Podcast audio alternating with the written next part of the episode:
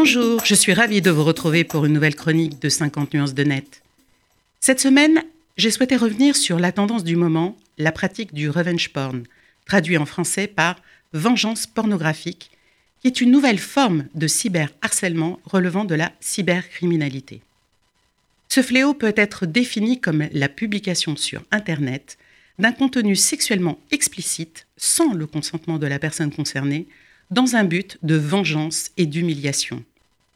Le revenge porn, qui est une atteinte à l'intimité sexuelle, est une infraction spécifique créée par la loi pour une république numérique du 7 octobre 2016. Les auteurs, comme les diffuseurs, risquent deux ans d'emprisonnement et 60 000 euros d'amende. Bien sûr, ce fléau n'est pas nouveau. Il touchait jusqu'ici principalement des femmes, dans le cadre de vengeances amoureuses, souvent après une rupture, comme a pu le subir la nageuse Laure Manodou en 2007. Depuis, ce fléau s'est amplifié avec l'avènement des réseaux sociaux, et les victimes subissent souvent la double peine. Une atteinte à leur vie privée et leur intimité sexuelle, un devoir d'assumer un procès avec sa publicité.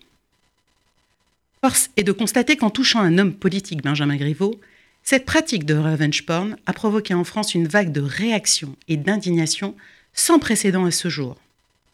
Peut-être un mal pour un bien, car cette affaire nous encourage vivement à réfléchir sur le manque de maîtrise que nous avons quand nous partageons photos et vidéos sur nos messageries instantanées ou réseaux sociaux. Car une fois postés sur Internet, rares seront les contenus qui pourront être effacés, même en exerçant un droit d'oubli auprès de Google ou en faisant appel à un service pour ne plus apparaître dans les premières pages de Google.